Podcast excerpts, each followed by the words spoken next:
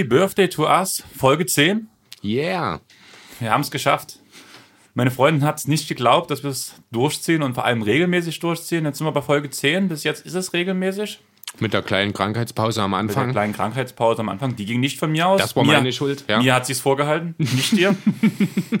also, alles echt entspannt. Äh, Im Großen und Ganzen anstrengende Woche bei mir.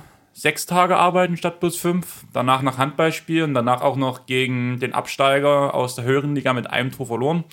Naja, sonst mit Chris noch im Kino gewesen. Zombieland, wir haben es angekündigt. Emma Stone ist alt geworden, aber, aber immer noch verdammt heiß. Aber immer noch eine umwerfende Frau, ganz genau. Mimik, Gestik. Perfekte Schauspielerin. Danach, Tina und ich überlegen heute noch ins Kino zu gehen, wahrscheinlich in Maleficent 2. Das Einfach- mit Angelina Jolie, ne? Die dunkle sein. Hexe. Ja, ich habe den ersten Film nicht mal gesehen. Tina hat Okay. den halt gefeiert. Und ja, mal sehen, wie es für mich ist. Man sagt halt, man braucht den ersten Film nicht, um den zweiten zu verstehen. Allerdings ähm, soll der zweite bei Weitem auch nicht so gut sein. Thema Zombieland, guter Film, aber bei Weitem nicht so gut wie der erste. Ja, wie das ja bei allen eigentlich ist. Also man hat die Ideen aus dem ersten Teil ja weitestgehend fortgeführt. Ich fand die Idee mit den Regeln gut. Du sagst, für dich war es an der einen oder anderen Stelle zu viel.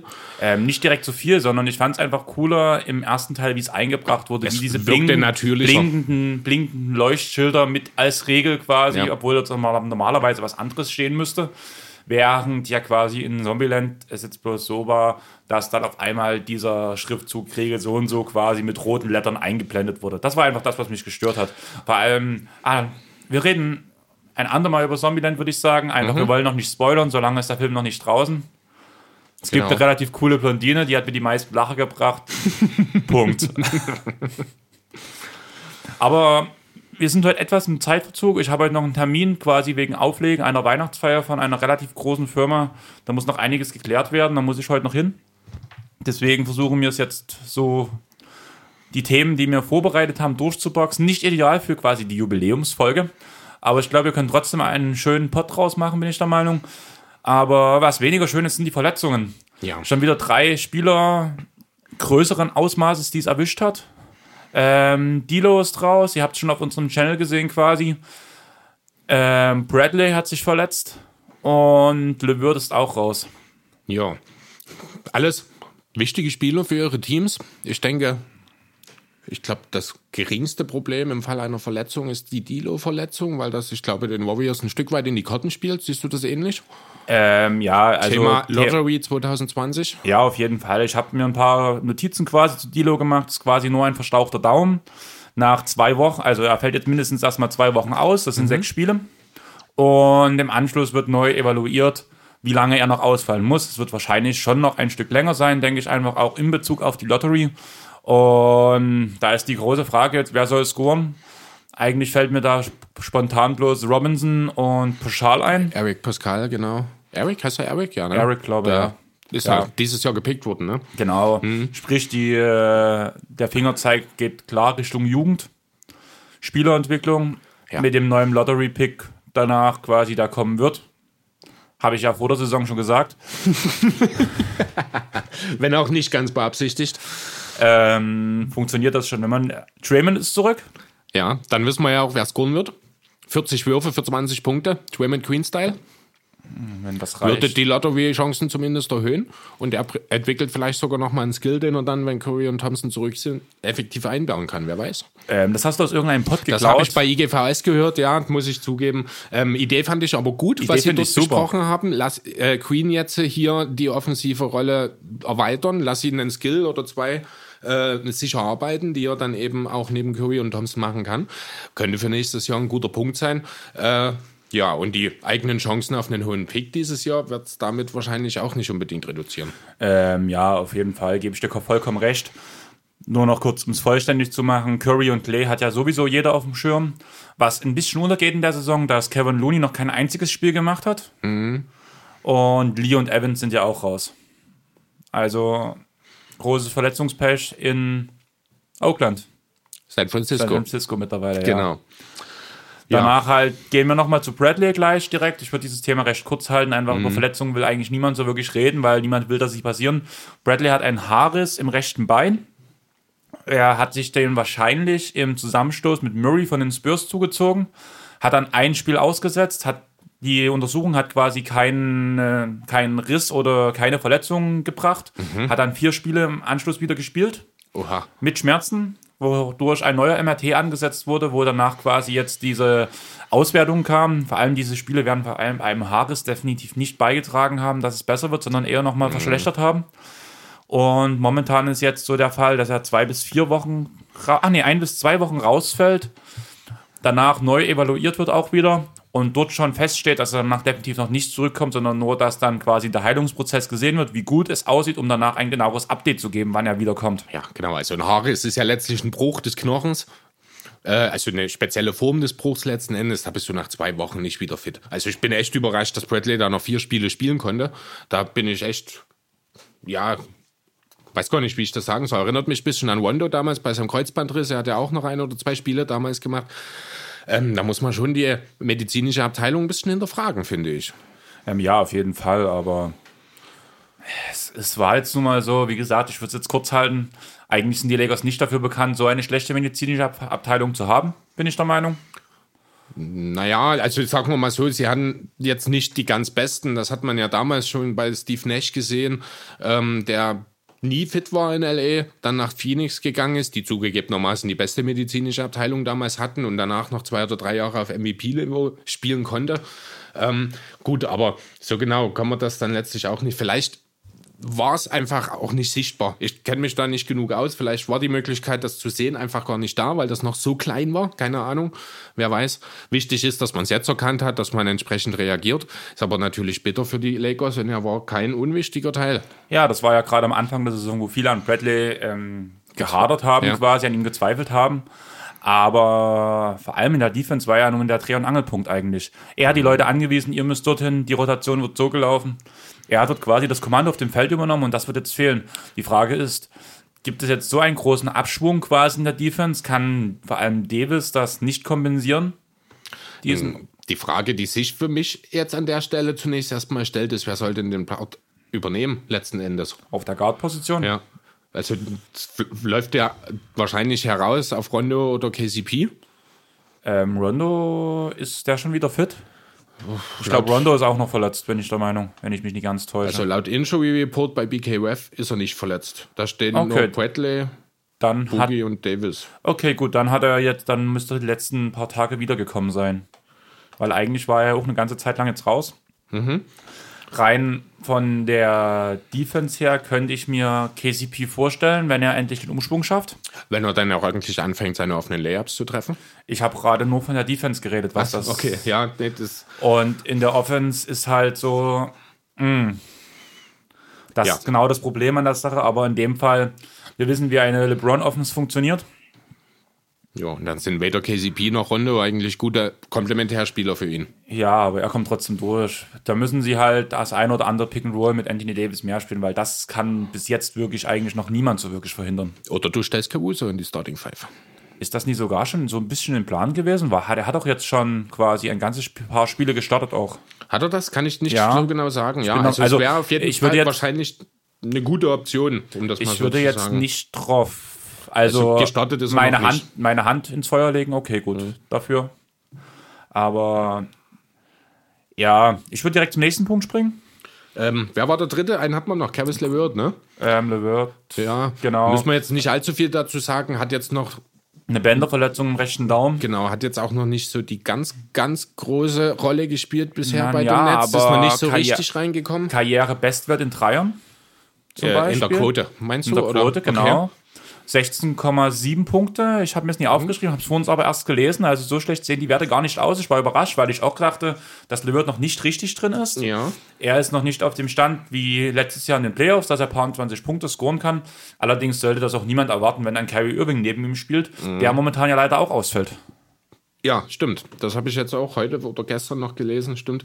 Ja, dann gehen die Nets so langsam die Guards aus. Auf dem Flügel ist es eh dünn. Genau. Könnte eine wichtige Zeit jetzt werden, was die Playoff-Ambitionen der Nets angeht. Auch gerade bei dem Spiel gestern quasi gegen die Bull, gegen die jungen Bulls hat man es gesehen. Dinwiddie musste viel zu viel machen, bin ich der Meinung.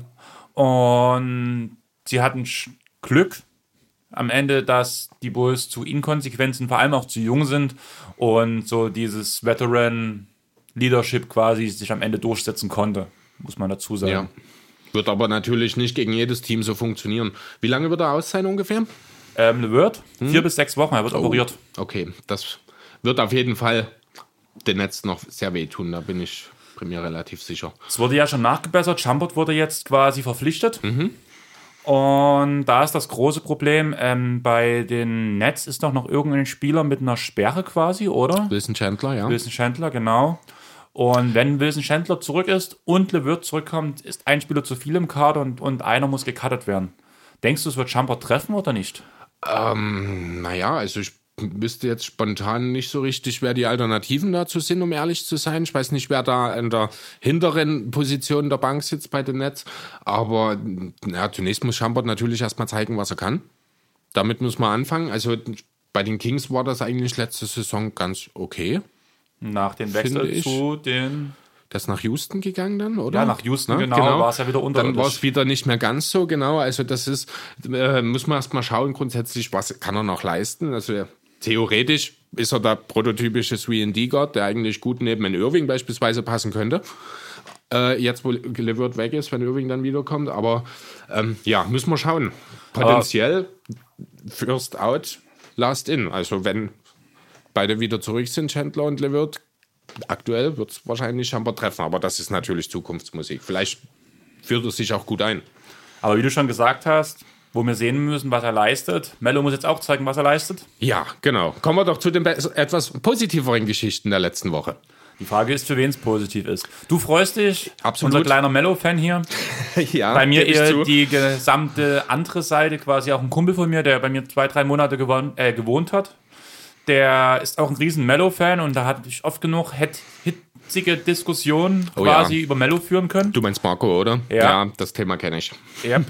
Und das erste, an was ich an Mello denke, ist quasi dieses Meme mit diesen ganzen NBA-Controllern quasi, die es dann gibt. Shoot, mit shoot, shoot. Shoot, shoot, shoot, shoot, shoot. Mit Jamal Crawford quasi mit vier ähm, Joysticks und Tim Duncan mit dem N64-Controller. genau, ja. Und Mello halt ähnlich wie bei Kobe, shoot, shoot, shoot. Und ja, Ja, also man hört schon so ein bisschen raus. Du bist nicht glücklich so richtig damit, dass Mello in Portland unterschrieben hat? ich sag mal so, ich bin in dem Punkt glücklich, dass Portland oder da, was heißt, ich bin glücklich, dass Portland vielleicht nicht in die Playoffs kommt, das wäre falsch gesagt, aber es gibt einige Teams, die ich mir eher in den Playoffs wünschen würde als Portland. Okay.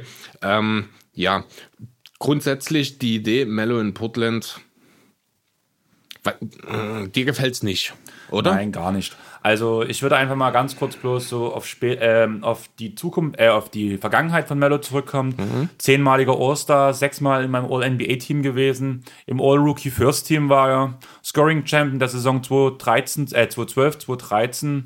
Der dritte Pick in der legendären Draft damals mit ähm, Wade LeBron und so weiter und so fort. War da nicht auch 2000. Bosch drin mit? Ja, genau, 2003 war das, ja. Genau. Ähm, dreimal mit Olympi in Olympia Gold geholt. Einmal Als Bronze einziger wohlgemerkt. einmal Bronze, wobei man sagen muss, bei Bronze war er noch so jung, dass er eigentlich nur auf der Bank saß. Und ja, was kann er machen? Keine Ahnung. Er muss in Portland die Bankrolle annehmen. Er muss wissen, dass er quasi nicht die First Option ist, nicht die Second Option, nicht die dritte, nicht die vierte, nicht die fünfte, nicht die sechste. Glaubst du, er kommt von der Bank? Ich wünsche es mir. Alles andere wäre fatal. Alles Aber andere. wer sind denn die Power Forwards bei den Blazers aktuell? Siehst du denn wirklich irgendjemanden, der besser ist als Mello? Also Anthony Tolliver, Mario Hessonia sind jetzt so die Namen, die mir dazu einfallen. Ähm, so, Herr Sonja, sage ich, ich gehe jetzt von der Offense her, okay, gebe ich dir recht, Mhm. aber definitiv nicht von der Defense. Und da wird er regelmäßig vernascht werden. Ich habe Aber das gestern. passiert im Hessonia genauso. Ja, aber ich habe gestern mit Matt da gesessen und wir haben quasi alle NBA-Teams durchgeguckt und geguckt in den Startaufstellungen, Mhm. welcher Platz in den ganzen Startaufstellungen, welche Spieler besser wären als Anthony. Und wir haben in Startaufstellungen so ziemlich gar niemanden gefunden auf dem Power Forward, wo wir gesagt haben, ähm, eventuell kannst du noch drüber nachdenken, hier bei den Cavs zum Beispiel.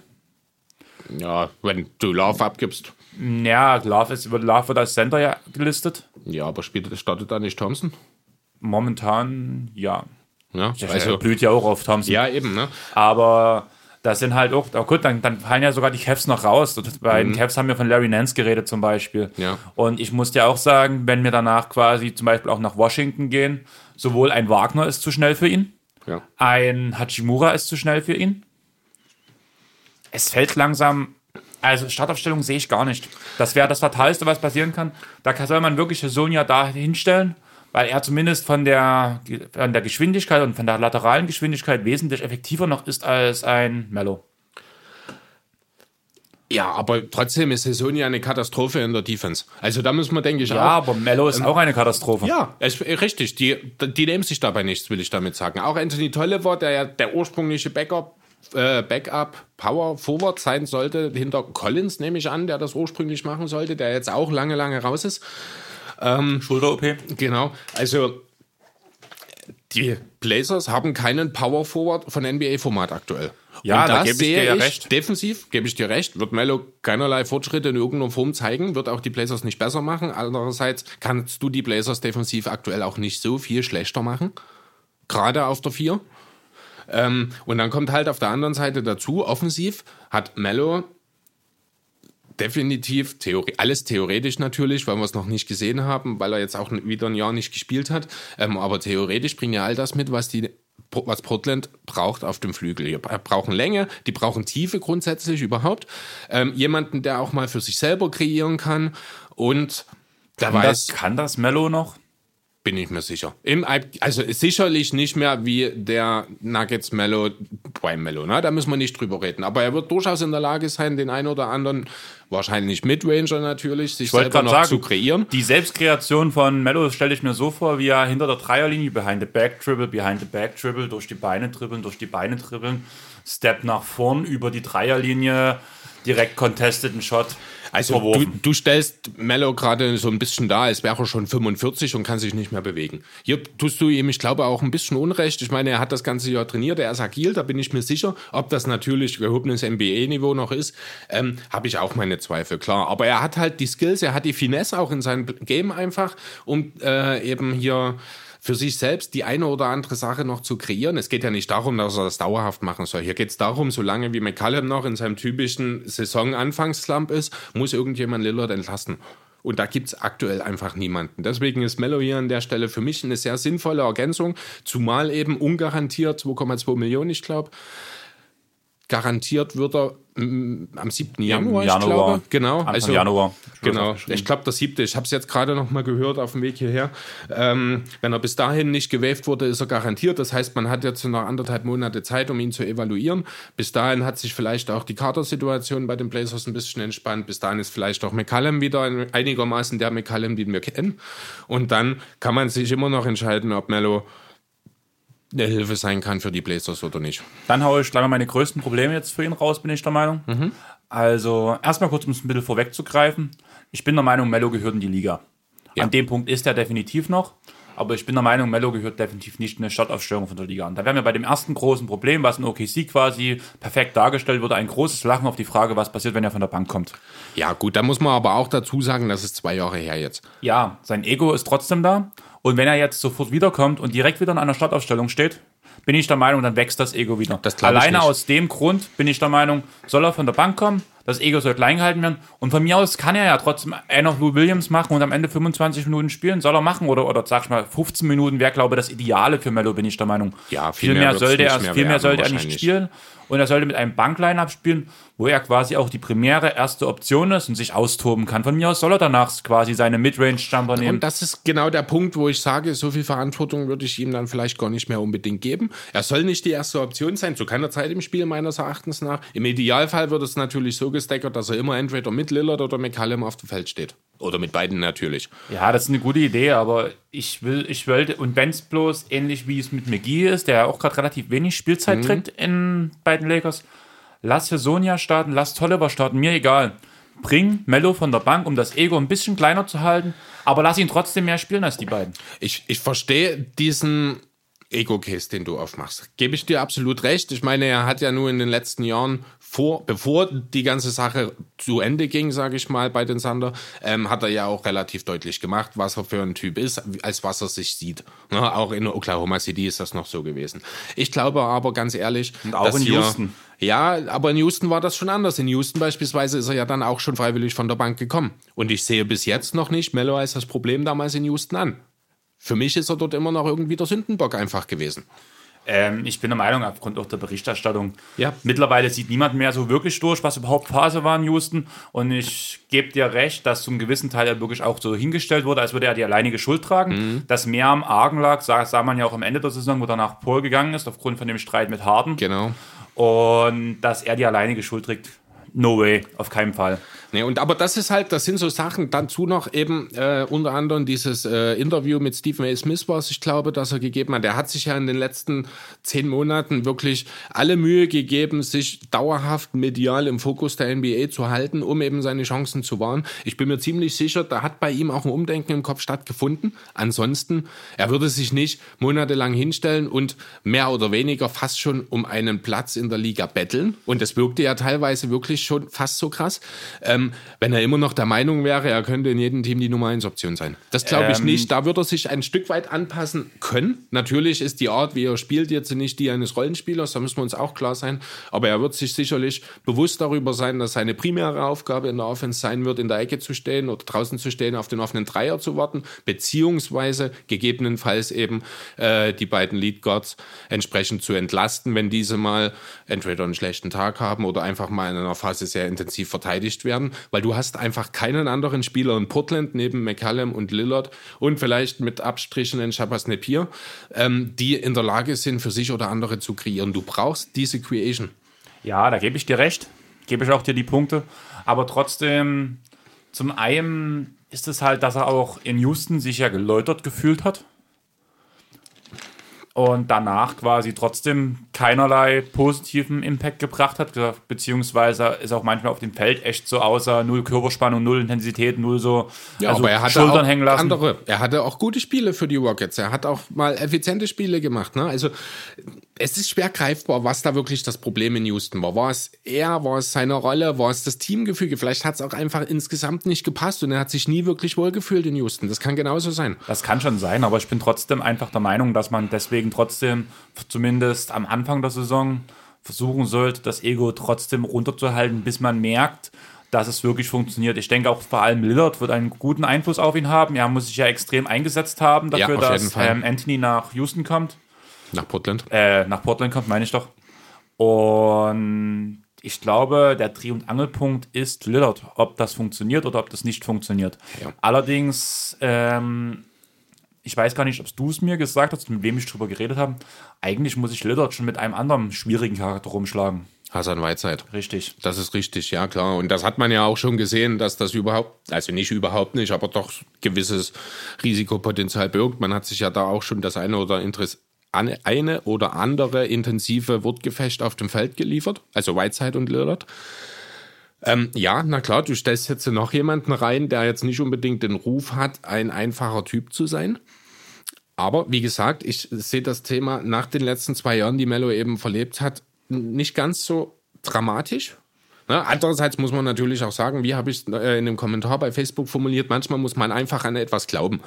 Ich glaube an Mello, habe ich immer getan. Ich bin durchaus überzeugt davon, dass er nahezu jedem Team in der Liga helfen könnte. Ich habe zum Beispiel auch, ich glaube, wir haben sogar mal drüber gesprochen, äh, den Gedanken in den Raum geworfen, dass er in Philadelphia von der Bank durchaus in der Lage Ja. wäre. Vor der Saison, glaube ich, sogar Ja, schon. genau. Ne? Also, ja, ich weiß, das ist vielleicht auch ein bisschen sehr subjektiv von mir, aber ich will einfach auch an Mello glauben. Ja, das ist halt die Sache zum Beispiel. Ich habe auch vor der Saison an einen anderen, über den wir heute noch reden werden, nicht geglaubt, der jetzt überzeugt.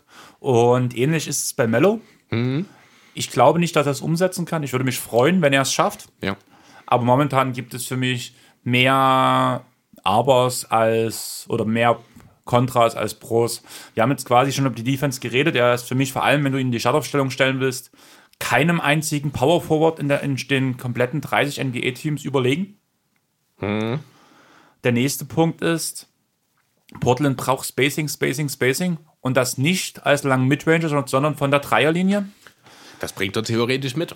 32 Prozent in Houston, 35 Prozent in OKC, 35 Prozent in der letzten Saison bei den Knicks, 34 Prozent auf die Karriere. Muss man aber auch mit ein bisschen Vorsicht genießen, weil er hat, ich glaube, 80 Prozent seiner Würfe immer selbst kreiert. Das muss er jetzt nicht mehr. Na, natürlich ist die Frage, wie kann er als Spot-Up-Shooter funktionieren? Das, da gebe ich dir schon recht. Denke aber grundsätzlich äh, ist das Spot-Up immer der einfachere Wurf im Gegensatz zum Pull-Up. Deswegen erwarte ich hier schon auch, dass er zumindest solide 36, 37 Prozent von draußen auch auf die Platte legen kann. Ähm, denke ich, ich glaube, wenn er, wenn er es, wenn er gut spielt, kommt er maximal auf die 35 hoch, bin ich der Meinung. Mhm. Und was ich als großen Punkt bei mir auf mein Skript quasi geschrieben hat, ist, bringt Mello den Hoodie mit. Hm. Nochmal auf den Punkt Olympia zurückzukommen. In seiner kompletten Olympia-Zeit quasi hat er insgesamt 91 Dreier genommen. Äh, 91, er hat doch 91 Dreier genommen, was ich, wo ich überrascht war, weil ich es doch recht wenig fand. Was Für bei, vier Jahre Olympia hat er nur 91 Dreier genommen. naja, also letztlich, du hast ja selber schon gesagt, reden wir wahrscheinlich von drei Turnieren. Ja. Da er ja sein erstes Turnier, ich glaube, da ist er gerade in die Liga gekommen, das müsste 2004 Genau. in Athen gewesen sein, ne? Ähm, da hat er ja eine sehr, sehr kleine Rolle noch gespielt. Ja, und dann hast du 30 Dreier grob gerechnet pro Turnier. Das sind drei Dreier, ich weiß nicht, was sind es, acht Spiele im Turnier? Dann sind das drei bis vier Dreier pro Spiel bei diesem breiten Team. Er hat ja die, das Team USA Ähm, acht, auch. Acht, acht. Also Acht, waren acht, jeweils acht? acht Spieler. Acht Spiele, bei allen drei Goldmedaillen hat er jeweils acht Spiele gemacht. Ja, dann genau, und dann hast du, was hat man, 93, dann sind wir ungefähr bei vier Dreiern pro Spiel.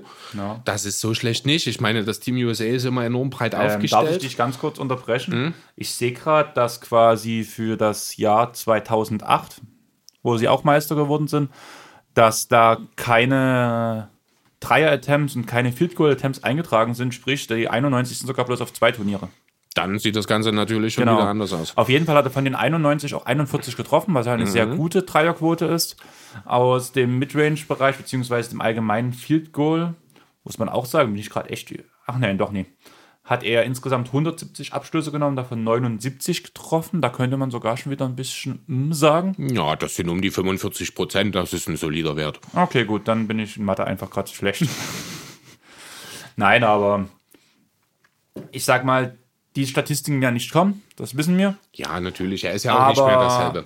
er sollte quasi eine abgeflachte, einen alten Huldi-Mello Mello mitbringen dafür, dass es funktioniert. Weil, mal ganz ehrlich, was braucht Portland? Portland steht gerade auf Platz 11. Aktuell stand heute, dem 17.11. um 14 Uhr. Fast. Mit einer Bilanz von 5 zu 8. Was fehlt Portland? Defense? Bringt er nicht. Spacing? Bringt er aus meiner Sicht nicht. Ist zu wenig. Das Kann er bringen. Kann er bringen. Muss man einfach, ja klar, also im Vorfeld ist es jetzt halt schwierig zu sagen. Ne? Wir, wir reden immer nur über die Theorie, wenn wir über Mello reden, solange wie er noch kein Spiel gemacht hat. Oder so, keine Spiele. Auch ein Spiel ist ja nicht wirklich relevant dann in dem Zusammenhang. Aber ähm, letztlich musst du halt sehen, was kann er dir bringen. Ne? Das Das, ist ja ist dasselbe mit Iman Champert in, äh, in Brooklyn letzten Endes. Ne? Was kann dir Iman an bringen? Champert Theoretisch mehr- ist er ein 3D-Guy. Mello Ich glaube an Schampert mehr als an Mello. Weil er eben auch nicht zwei Jahre lang aus der Liga war, mehr oder Zum weniger. einen. Als letzten Punkt habe ich dort noch aufgeschrieben, zu was braucht Portland? Einen verlässlichen und vor allem effizienten Scorer. Einen zusätzlichen. Weil es eben nur die beiden gibt Genau. und einer der beiden Und- aktuell eine Katastrophe ist im. Verlässlich bringt Mello, er bringt seine Stats. Effizient, nein. Bisher, also in den letzten äh, In seiner Stationen Karriere, in seiner Karriere effizient nicht. Ja, ja, naja. Er musste also, sich alles selber kreieren, gebe ich dir alles recht, gebe ich dir Mhm. alles recht, aber er hat bis jetzt noch nicht bewiesen, dass er ein effizienter Scorer sein kann. weil er eben aber auch noch nie in so einer Rolle, die jetzt auf ihn zukommt, agieren musste. Ja, aber auch als Super. Ich verstehe das alles. Ich kann dir alles nachvollziehen, was du sagst. Und ich gebe dir an vielen Punkten recht. Ähm, und ja, ich bin da ein bisschen sehr subjektiv. Mir fällt gerade das passende Wort dazu. Wahrscheinlich hast du recht und die Wahrscheinlichkeit, dass äh, Mello bustet in Portland ist wahrscheinlich höher als die, dass er den Blazers wirklich weiterhelfen kann.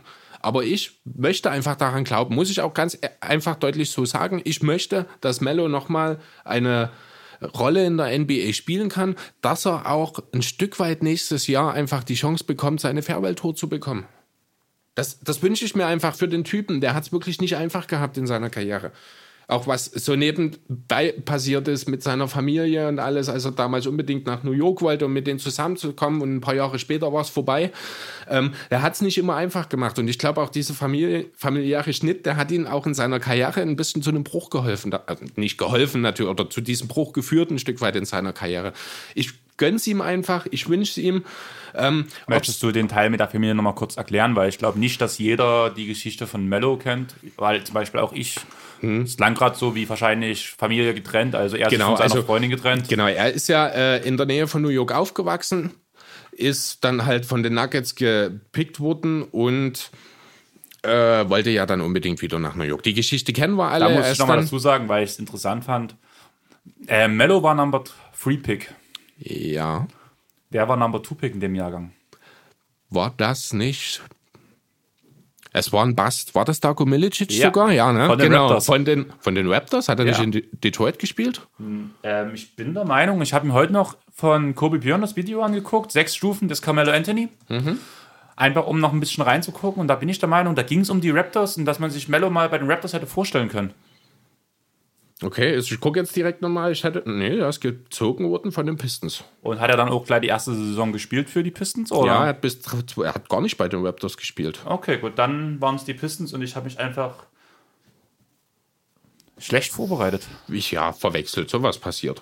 Okay, nee, also ähm, ja, ich würde jetzt äh, an der Stelle, ich glaube, das Thema Mello gar nicht weiter ausbreiten wollen. Ja, Wir haben relativ viel. Ich hätte noch eine abschließende Frage zu dem Thema für dich. Okay, das mache ich, bevor ich mein abschließendes Statement gebe zu Mello. Okay. Ähm, Carmelo Anthony, First Ballot Hall of Famer, ja oder nein? Nein. Überhaupt Hall of Famer? Nein. Gar nicht? Gar nicht. Er wird es okay. bekommen, einfach aufgrund von seinem Status, den er damals genossen hat, vor allem nach dem Draft. Aber mir fehlt einfach was. Wie gesagt, ich. Also man muss schon noch mal dazu sagen, ne, obwohl er die letzten zwei Jahre nicht gespielt hat, ist er immer noch einer der zehn besten Scorer der letzten okay, gut, Dekade. Ne? Darf ich ganz kurz noch mal unterbrechen? Ja? Ich denke, dass Mello Hall of Famer wird. Mhm. Okay. Aber er ist aus meiner Sicht nicht. Und viele, die in die Hall of Fame gegangen sind, sind es aus meiner Sicht nicht. Okay, also das ist, du bist generell der Meinung, dass zu viele Spieler in die Hall of Fame Richtig. aufgenommen werden. Okay, gut. Dann kann ich das nachvollziehen. Also für mich persönlich, ja, das klingt jetzt wieder ein bisschen wie der Fanboy, aber für mich gehört er da rein.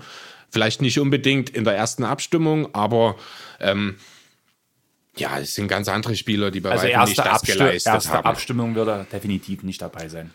Kommt ein bisschen drauf an, wer noch mit in seiner Klasse letzten Endes ist, also wer da noch mit so zum Thema wird. Aber ja, es kann sein, dass er zwei oder drei Anläufe braucht, das mag sein, aber ich bin mir relativ sicher, dass er aufgenommen wird. Dann jetzt nochmal zum Schluss bloß beim Thema Mello, um das Thema jetzt zu Ende zu bringen und auch quasi direkt den Übergang zum nächsten Thema zu schaffen, bringt Carmelo Anthony nächstes Jahr den Dwight Howard-Effekt der Lakers dieser Saison dann bin ich der Meinung, kann er Portland weiterhelfen. Kann vielleicht auch ein guter Grund dafür sein, dass Portland in die Playoffs kommt. Aber die Chancen aus meiner Sicht dafür sind sehr, sehr krass gering. Und ich glaube auch nicht wirklich dran. Allerdings habe ich vor der Saison auch nicht an Dwight Howard geglaubt. Und klar, geringe Sample Size. Aber momentan spielt Howard groß auf. Meine Vor allem im Plus-Minus-Rating hat er immerhin plus 5,2.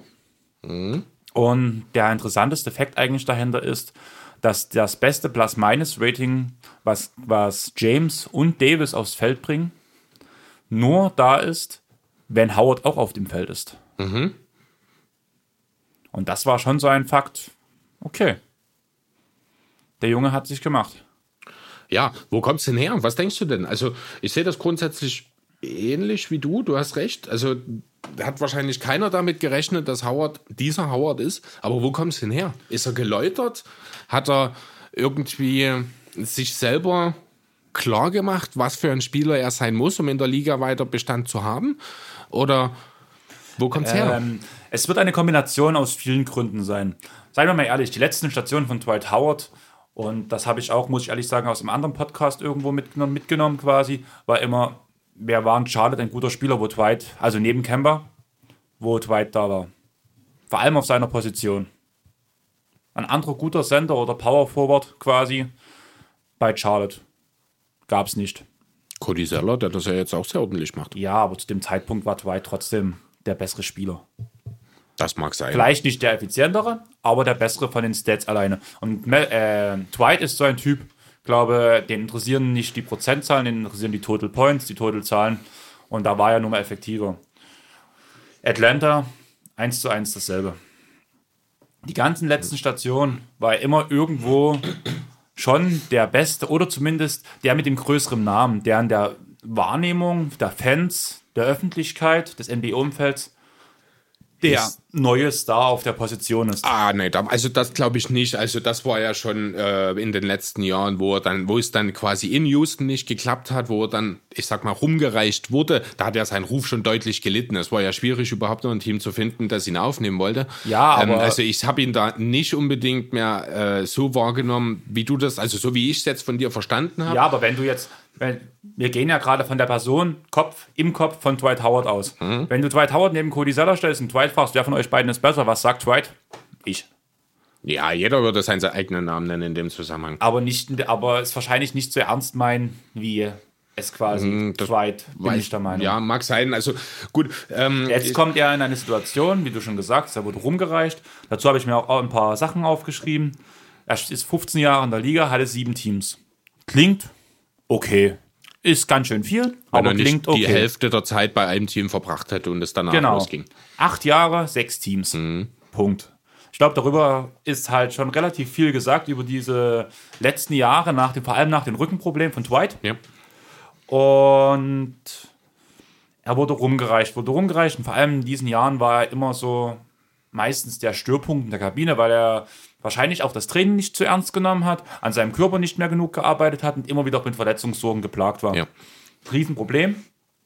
Brauchen wir gar nicht drüber reden. Jetzt kommt er in eine Situation, wo Dwight nur sagen kann, ich bin nicht mehr der beste Big. Es geht einfach nicht, dass er jetzt von sich selber behaupten kann, er ist der beste Big im, im Kader, weil dort ein fucking Anthony Davis steht.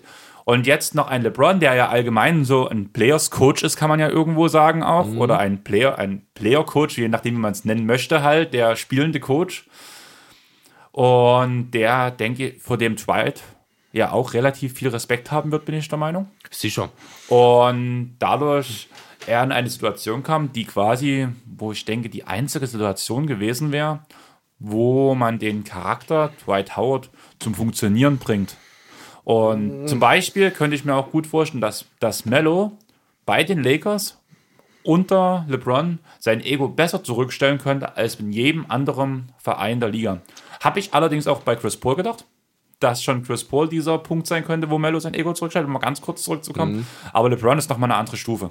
Das mag sein. Ich sehe äh, bei Howard, was mir halt in erster Linie auffällt, bei ihm, er hat seine Rolle angenommen. Das ist ja das Wichtigste. Das ist das, was in Houston und auch in den Jahren danach teilweise noch immer wieder aufkam.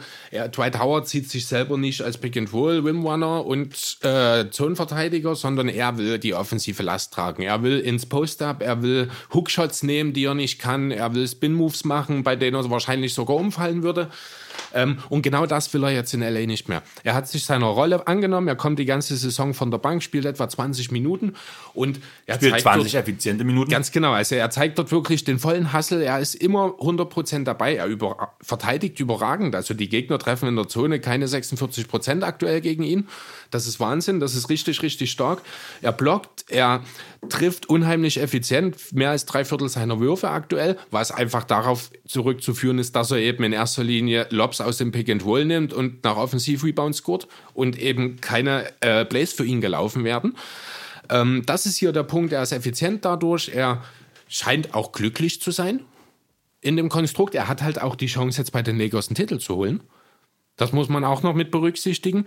Ähm, ja, und was du auch schon angesprochen hast, er ist fit. Und jetzt Seinem Rücken geht's will gut. ich gleich wieder zurückkommen. Alles Punkte, die Mello nicht mitbringt. Sei es körperlich fit, Ja, wir reden jetzt aber überall über Punkte, die wir bei Howard schon gesehen haben, die du von Mello jetzt annimmst. genau. Und Richtig. Woher willst du halt, wissen, ob Mello fit ist, wenn du ihn nie trainieren gesehen hast?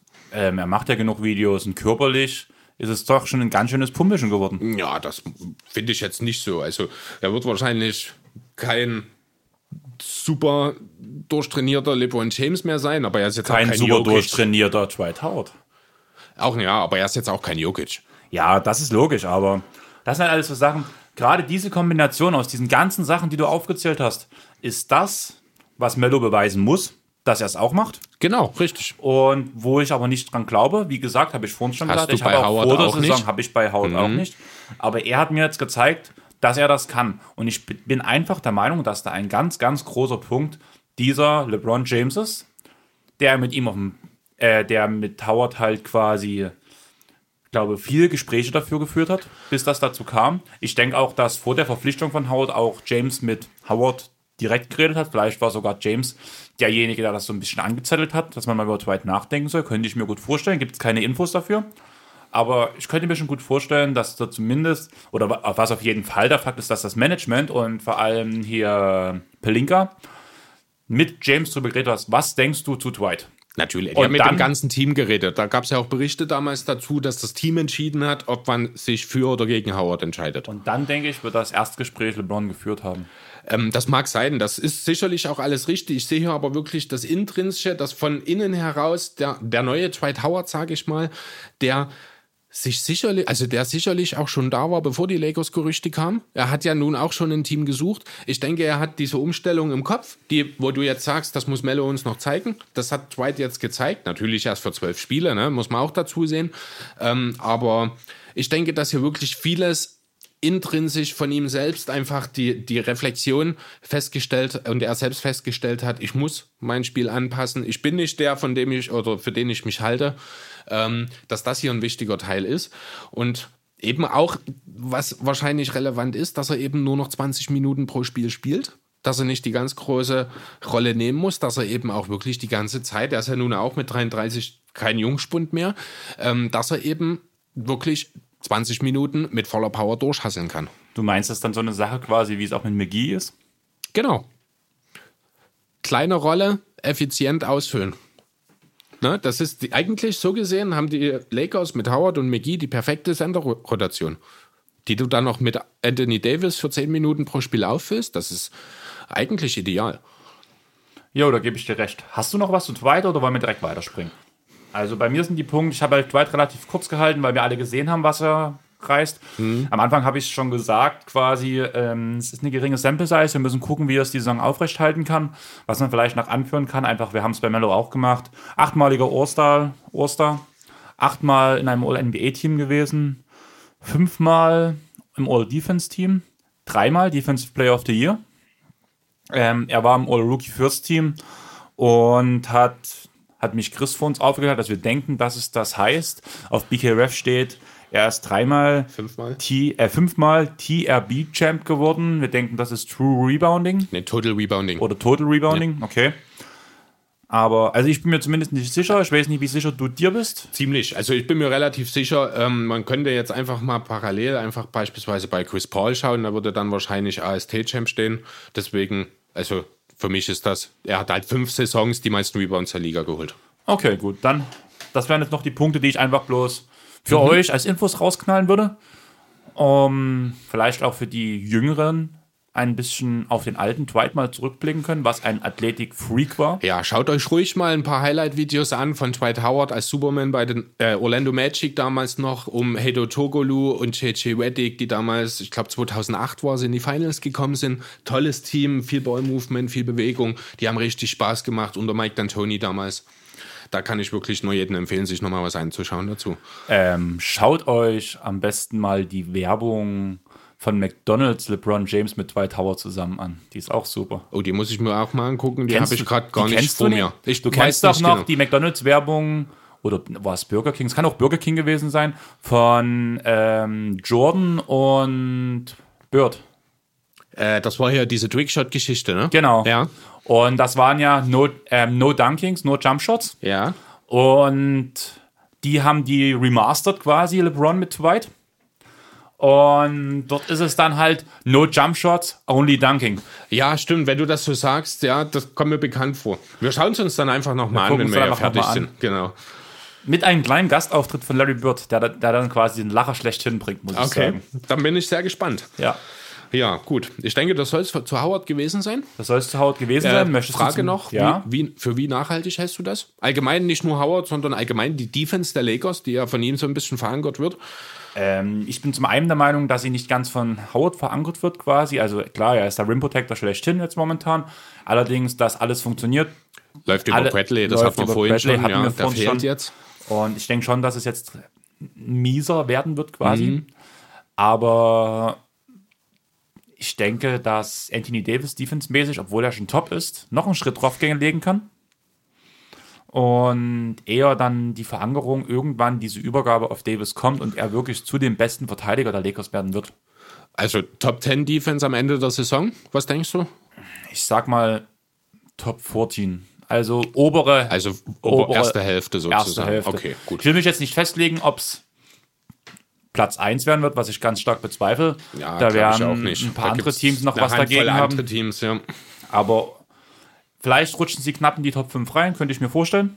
Vor Mhm. allem nach den Leistungen bis jetzt. ja. Oder aber sie werden definitiv in der oberen Hälfte der Liga-Defense sein. Okay, also eine gute Defense auf jeden Fall. Das ist ja auch schon mal für die Lakers was, was man lange nicht mehr hatte. Genau, da kann man ne? auch sich wo man auch freuen. dazu sagen muss, dass LeBron ja auch sehr gut verteidigt gerade. Allerdings, das ist ja auch die nächste Frage. Hält er das eine ganze Saison noch durch? Ich denke, dass ähm, es ähnlich sein wird wie in den letzten Jahren, dass er sich dann quasi auch mal Monate rausnimmt.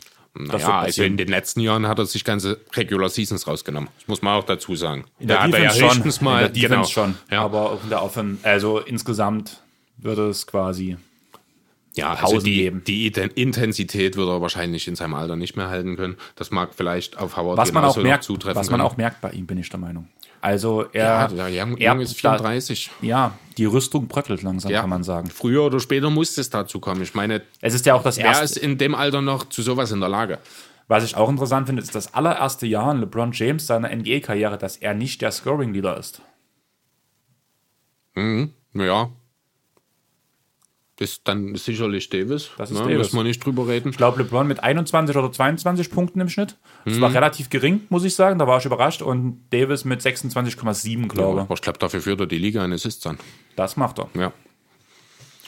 Also, Und die Hälfte der Assists pro Spiel gehen auf AD.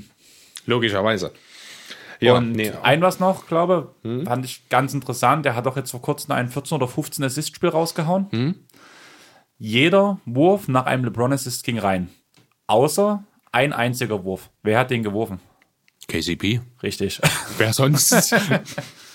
Fand ich aber auch einen interessanten Fakt. ja, äh, KCP hat ja auch Sensationelles geschafft diese Woche. Er hat ja ein Veggie bei einem Layup-Versuch hingekriegt. Also Veggie, für diejenigen, die es nicht kennen, äh, der Ball steckt zwischen Backboard und Ring.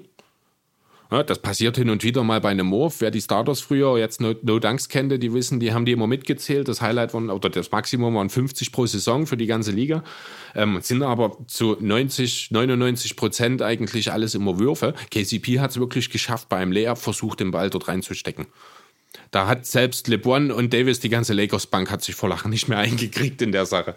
Also KCP hat potenziell Potenzial, der neue Tony Allen zu werden. Na klasse. Offensiv Von einem, zumindest. von einem 3D-Shooter. Offensiv zumindest, ja. Von einem 3D-Shooter zu Tony Allen. Ja, Aber gut, wir haben gesagt, nicht so viel Zeit. Aber bis jetzt liegen wir echt gut in der Zeit, muss ich sagen. ja, dann lass uns doch gleich weitermachen. Du hast noch einen Spieler für mich? Ich habe noch einen, und zwar ähm, Andrew Wiggins. Haben wir ja nun oft genug angesprochen, dass er, mein, dass er mir mehr Fantasy extrem hilft. Ja, richtig. Und wieso macht er das eigentlich? Was ist los mit ihm? Wo kommt das auf einmal her? Er wirft besser, er trifft besser, er verteilt sogar Assists. Er wirkt wie ein völlig anderer Spieler. Ähm, wo ich stark, was ich stark denke, muss ich ehrlich sagen, seine erste Saison, was hat er geschafft? Er war Rookie of the Year. Hat auch ganz annehmbar gespielt für einen Rookie. Hat auch nicht so die große Konkurrenz gehabt. Ja, aber trotzdem war es ein einigermaßen gutes Jahr für einen Rookie. Ja, auf jeden Fall. Und die Saison drauf, was ist passiert? Tipps kam. Mhm. Und mit Tipps kam eher so ein Spieler, äh, so ein Trainer. Ein wie mir- Schreihals. Ein Schreihals, ähm, ähnlich wie wir letztens, wo wir über die Bulls geredet haben, um Mhm. Beulen quasi.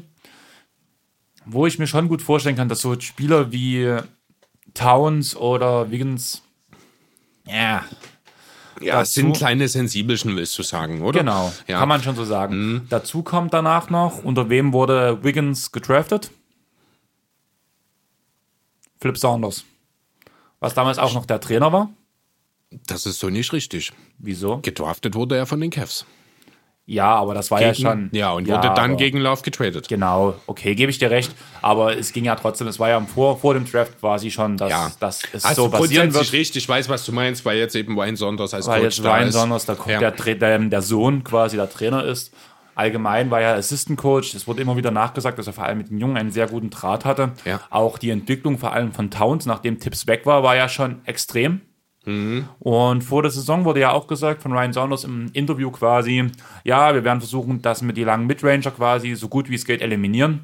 Ich glaube, den kannst du nicht bei Wiggins eliminieren, den langen Midranger. Allerdings aber haben muss die es ganz schön gut zurückgeschraubt. Muss ich auch, wollte ich gerade sagen. Also ich habe auch die Zahlen dazu. Äh, bisher hat er durchschnittlich so vier, viereinhalb äh, Midrange-Shots ungefähr genommen pro Spiel.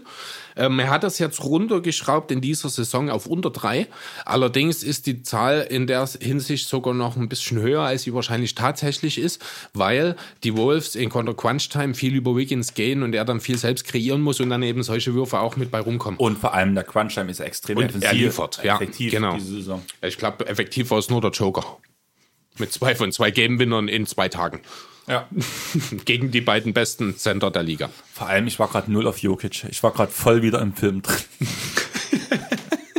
Ich weiß grad- nicht, ob, ich war ob Joachim voll- Phoenix ich- auch einen Game-Winner im Film Ich getroffen sah hat. gerade voll im, im Kino wieder und musste wieder an Joker denken, weil ich einfach gerade null auf Nikola aus war. Ja, aber ähm, kommen wir nochmal auf Higgins zurück. Also auch wenn man sich das anschaut, wie er jetzt spielt, was er macht, das ist wie ein völlig anderer Typ. Der ist zielstrebiger, er ist auch ohne Ball in der Hand, ist er sehr viel unterwegs, er cuttet, er zieht, äh, er reißt Lücken auf, er bewegt sich unheimlich viel, er profitiert enorm viel von äh, den Screens von Towns. Ne, Towns ist einer der zehn besten äh, Screen Assistants der Liga, nennt sich das. Ne? Also der bereitet die meisten Körbe durch seine Bl Blöcke vor. Ähm, und da er unheimlich effektiv aktuell auch. Ähm, hat zuletzt, nachdem sich auch Teague verletzt hatte, der ist ja jetzt wieder zurück, hat er ja auch äh, Point Guard Aufgaben mit übernehmen müssen. Was allgemein, ich habe jetzt auch ein paar Spiele von den Wolves gesehen, wie Towns in der Offense agiert. Das ist abnormal. Das Das, ist, der macht alles. das ist der beste Offensivsender der Liga momentan. Ja, gebe ich dir wahrscheinlich sogar recht. Ja, also das gibt wirklich nichts, was Towns aktuell nicht macht. Der macht die Handoffs, der initiiert teilweise die Angriffe. Jetzt, gut, wie gesagt, Er, jetzt ist er, Teague wieder den da. Ball, er übernimmt den Ball, hat den Ballvertrag übernommen, wo Teague weg war. Ja, das hat weitestgehend Wiggins gemacht. Also ich habe auch einige Spiele gesehen, wo auch viel mit Auch Towns, ja klar, also das kann Wiggins natürlich auch nicht alleine stemmen. Ähm, aber ähm, ich würde jetzt an der Stelle noch mal ein bisschen bei Wiggins bleiben. Er Ja, ist halt ja auch, richtig. Ne, er hat, äh, ich glaube, sein eine beste Saison waren zweieinhalb Assists im Schnitt, die er aufgelegt hat. Er musste halt jetzt nach dem Teague und Napier ist ja immer noch verletzt. Also die Point Guard Rotation mehr oder weniger komplett ausgefallen ist, hat er eben auch selber viele Pick and Rolls laufen müssen, viel mit Towns dann natürlich.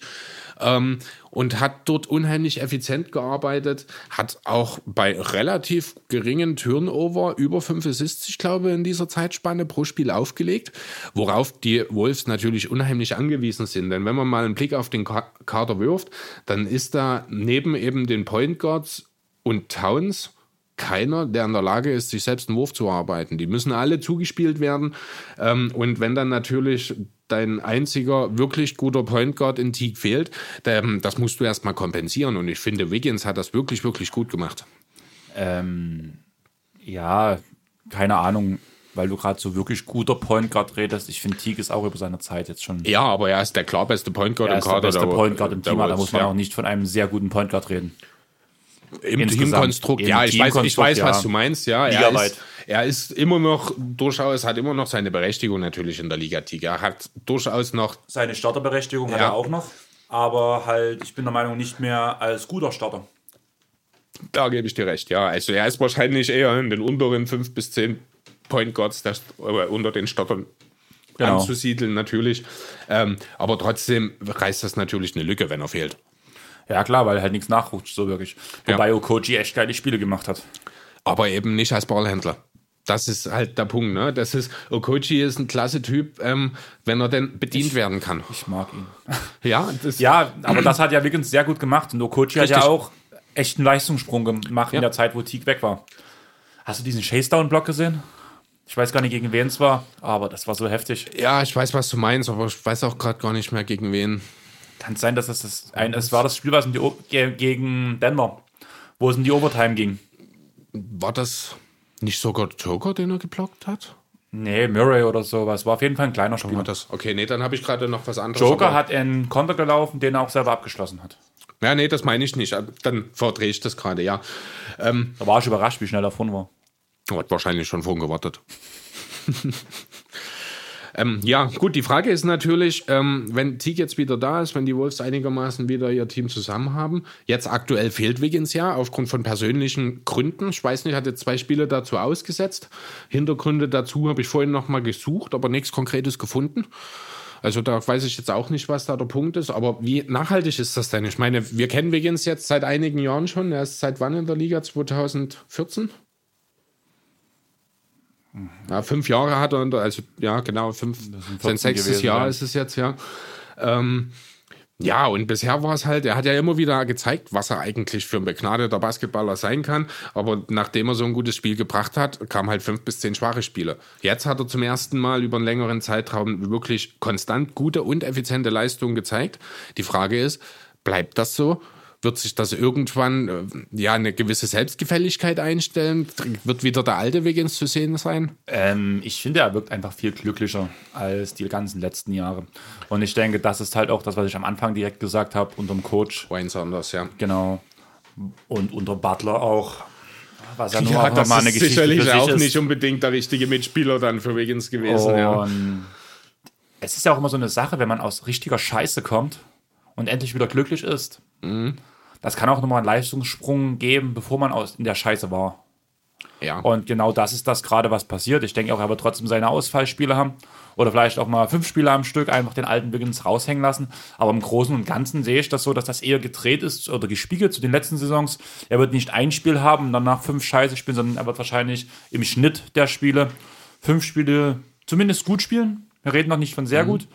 Und dann wieder so ein, zwei Trash-Spiele haben. Eher Okay. so in die Richtung, denke ich. Gut.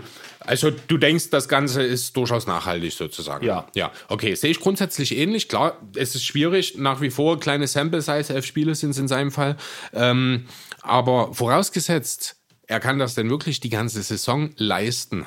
Was glaubst du denn, was für die Wolves dann möglich ist? Ne? Also ich meine, niemand hat sie als Playoff-Team gesehen vor der Saison, aber niemand hat Wiggins als den Wiggins gesehen, der ja scheinbar jetzt ist.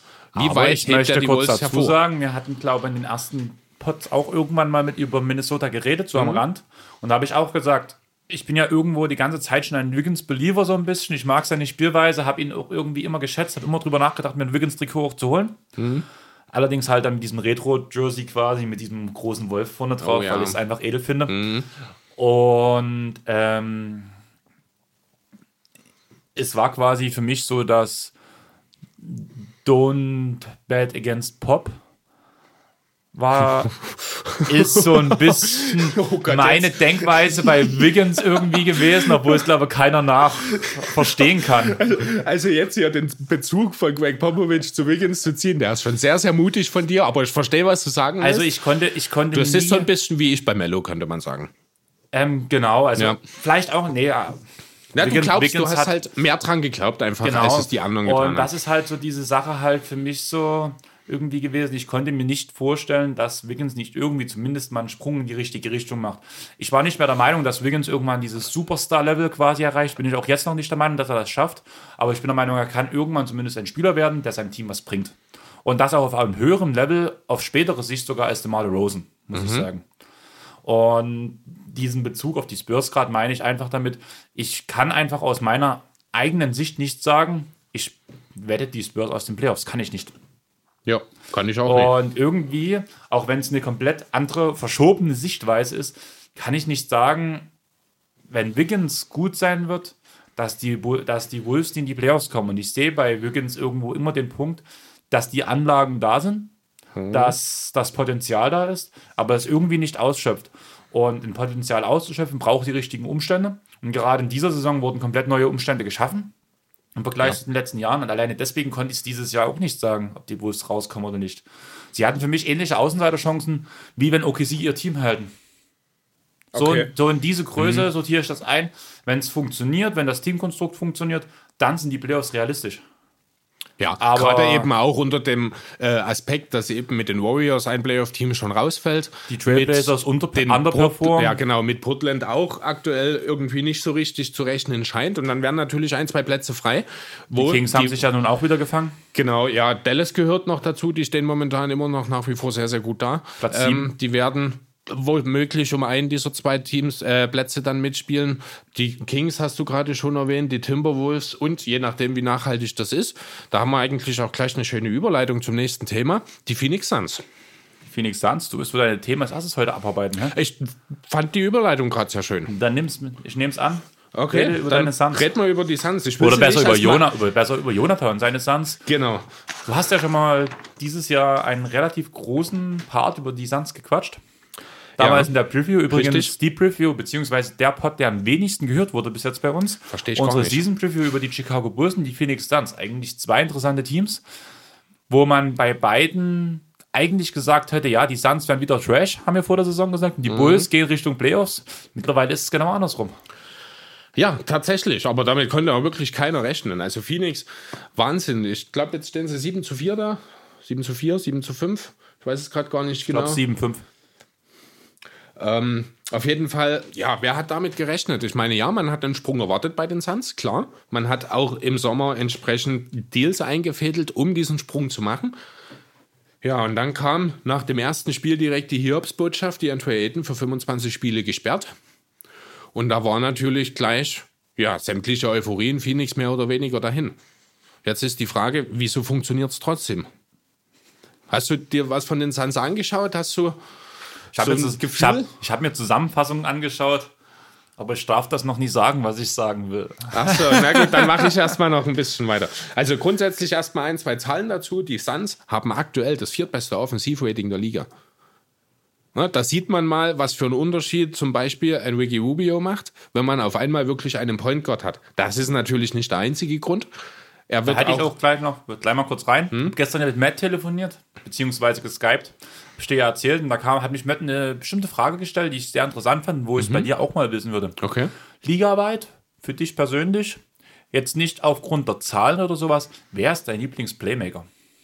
Reden wir von Playmaker wirklich als Einfach- True Point Guard, der für andere primär kreiert? Nein, einfach Playmaker allgemein, egal ob du Scoring Primärer rein- Ballhändler. Einfach wie dir es gefällt, sei es Okay, ja, ich weiß, was du meinst. Einfach Ähm, so wie zum Beispiel TJ McConnell, das siehst du ja ganz weit oben, einfach aufgrund seiner Einstellung und Ja, sowas. richtig. Und den würden wahrscheinlich nicht viele sagen, zum Beispiel als Lieblingsplaymaker. Sowas meine ich halt einfach, der dir Mhm. persönlich am liebsten ist. Weil ich, da habe ich zum Beispiel Ricky Rubio gesagt, wer der so mein allererster Point Guard ist, den ich intensiv verfolgt habe. Ist definitiv auch einer, den ich jetzt als erstes mit genannt hätte. Chris Paul gehört da mit dazu. Ja, da hast du zwei von meinen Ja, Lieblingsplaymakern. das ist äh, genau. Ne, also das sind, also aber gerade Rubio, weil er halt auch so eine Eleganz. Lässigkeit in seinen Bewegungen hat. Also ich musste unheimlich lachen. Er ist getunnelt worden. Ich weiß gar nicht mehr von wem, von Trey Young.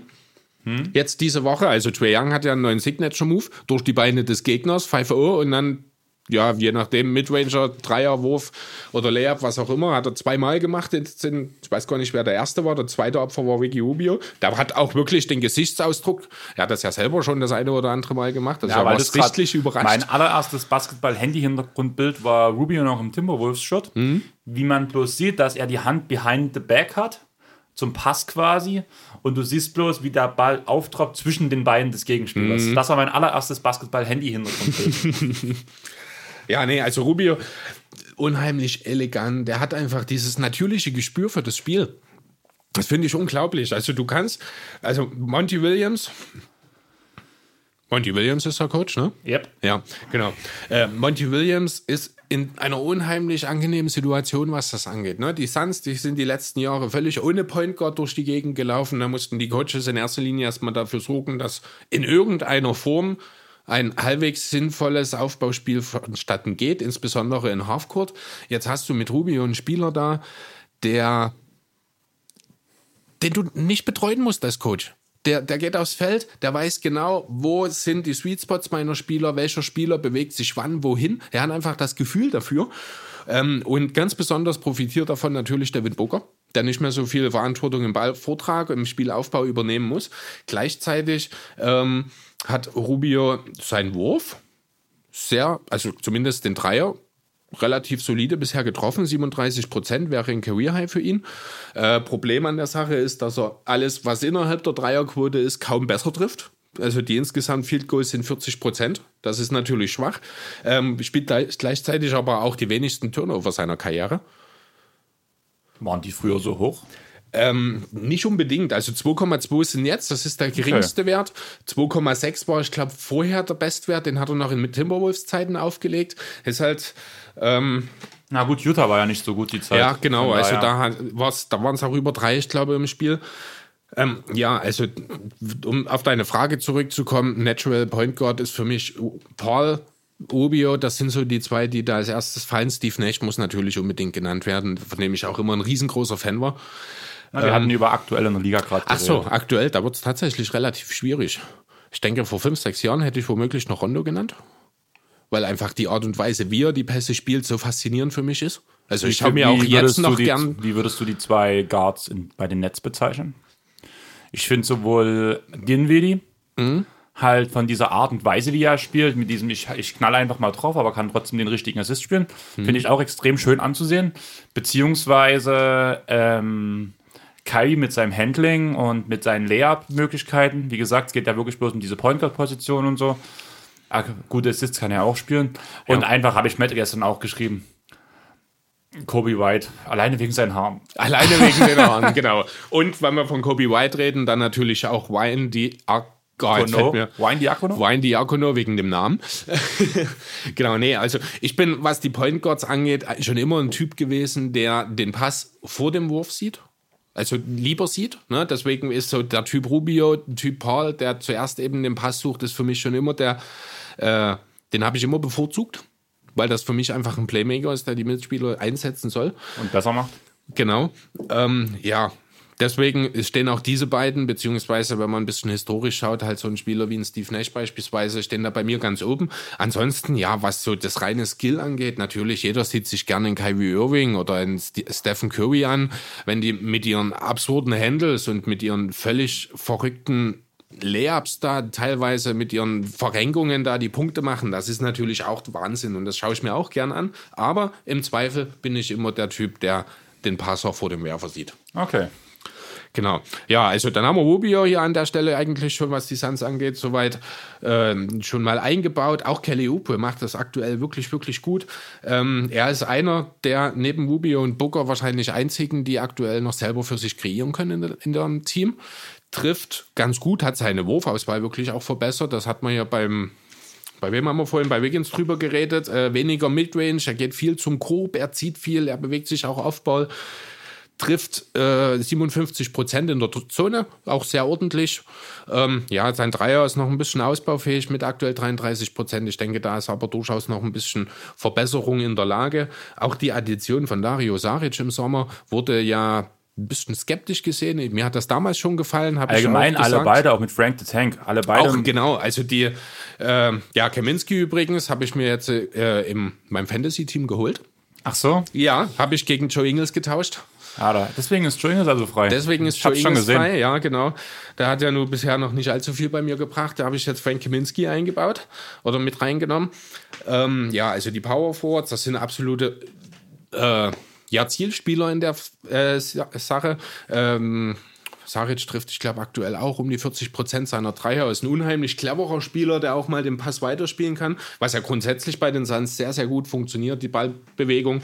Ja, und dann haben wir natürlich noch einen Namen, der in der aktuellen Märchengeschichte der Phoenix Suns ganz groß geschrieben wird. Baines. Aaron Baines. In Phoenix ja. wird er schon liebevoll Splash Volcano genannt.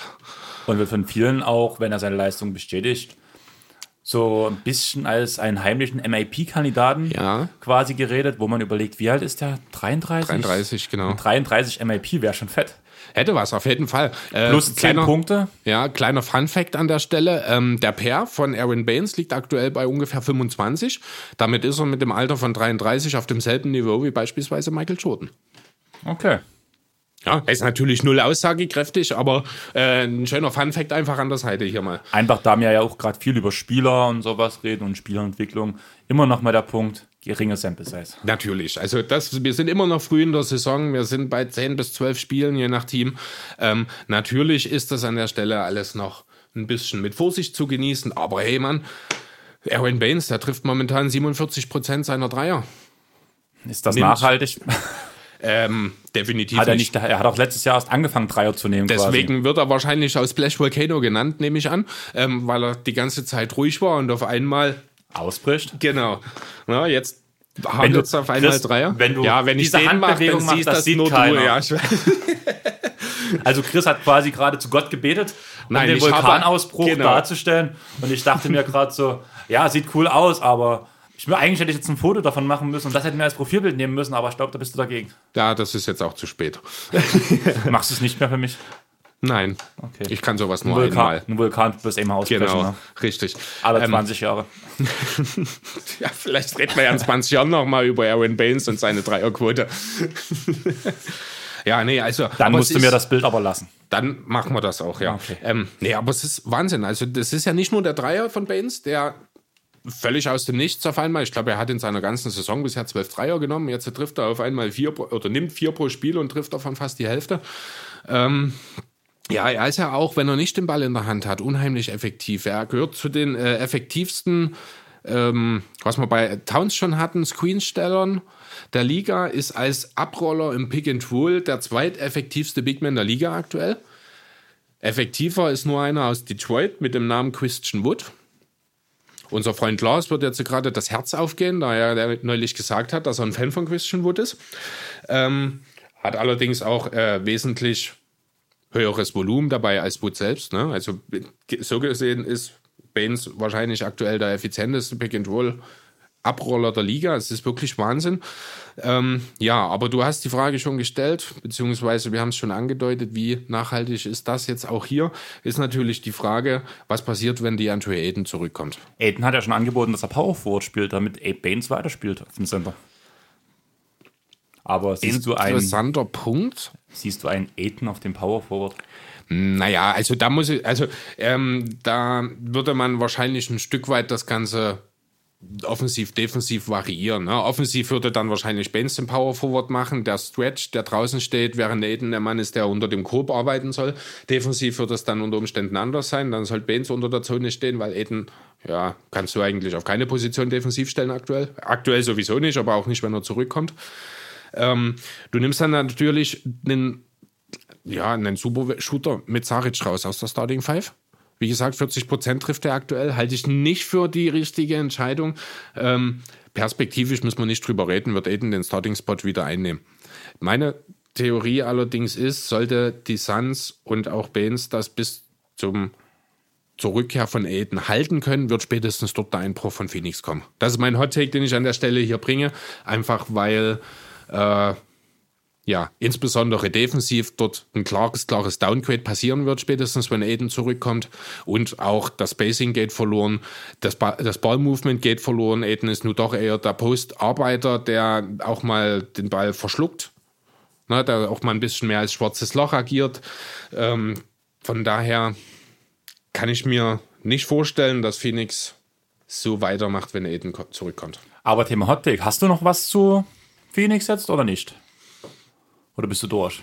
Also ich habe jetzt an sich, wie gesagt, also mir würde jetzt deine Meinung zu dem Thema noch interessieren. Ja, wir haben ja das? schon drüber geredet. Ich gebe dir ja vollkommen recht, oder? Ich glaube allgemein, dass die Suns vor allem diese Offense nicht halten können. Ja. Die wird ineffizienter. Und von es daher... sei denn, Aiden arbeitet gerade unheimlich an seinem Dreier. Ja, kann ich mir gut vorstellen, dass er viel trainiert. Aber auch wenn Aiden an seinem Dreier arbeitet, ein bisschen fehlt die Erfahrung dort, um, um diese Leistung auf eine ganze Saison zu bringen. Und auch wenn es absurd klingt, aber die einzigen zwei Spieler, die so wirklich diese Last schultern können und ein bisschen diese Erfahrung haben, ist zum einen Rubio, der das eine ganze Saison bringen kann, das, was er jetzt gerade bringt. Ja. Und abnormal, dass man bei dem Jungen von Erfahrung spricht, aber Booker. David Booker, ja. Das war ja eh so eine Sache, ne? Booker hatte ja in den ersten Jahren seiner Karriere schon so ein bisschen äh, den Ruf weg, dass er eben ein Team nicht besser machen kann. Vielleicht war das Problem einfach, dass er alleine ein Team nicht tragen kann. Jetzt hat er einen Point Guard neben sich und es sieht viel besser aus. Also ich bin sehr, sehr gespannt, was, äh, wie es bei den Suns weitergeht im Laufe der Saison. Ich glaube, dass sie deutlich besser abschneiden werden, unter Umständen, als das alle erwartet haben. Für die Playoffs wird es nicht reichen, außer vielleicht macht Monty Williams ja den überraschenden, aber vielleicht auch wichtigen Move dann und sagt, Jan Aiden kommt den Rest der Saison von der Bank. Und dann wenn sich die Effizienz, wenn sich das einigermaßen einpegelt, ne, sicherlich wird aber Aidens keine ehrlich, 45 Prozent Dreier treffen. Das Team soll immer noch auf die Jungen ausgerichtet werden und dann ist es schon eine richtige Entscheidung, dass Ja. auch wenn es nicht, als wenn das danach endet, dass man deswegen die Playoffs nicht erreicht, nicht in der ersten Runde rausgeschossen wird, was ja am Ende das Ende vom Lied sein würde. Da gebe ich dir grundsätzlich recht. Allerdings, wie oft haben wir es schon erlebt, dass ein junges Team ohne Ambitionen in die Saison gestartet ist, gut anfing und auf einmal unbedingt in die Playoffs wollte. Auch eine Playoff-Erfahrung. Ja, und sei es Sava ein ist 0 dann zu halt 4 genau der gegen den Compton. Ähm, ja, sei es ein 0 zu 4 und gegen den First Seed in der ersten Runde. Du hast die Playoff-Erfahrung, du warst in den Playoffs. Das ist nicht zu unterschätzen. Und wenn und du in den Kader halt guckst, wird dann auch drauf drücken, dass es in die Playoffs geht. Ganz genau, das glaube ich eben auch. Deswegen ist vielleicht dieser gute Saisonstart gar nicht unbedingt so gut für die Suns. Langfristig gesehen. Langfristig gesehen gebe ich dir da recht. Ja. Aber, ach, jetzt hast du meinen Übergang total versaut, aber wir waren Oh. immer noch beim Thema Hot Take. Ja? Und Moritz Wagner macht den Yao Ming.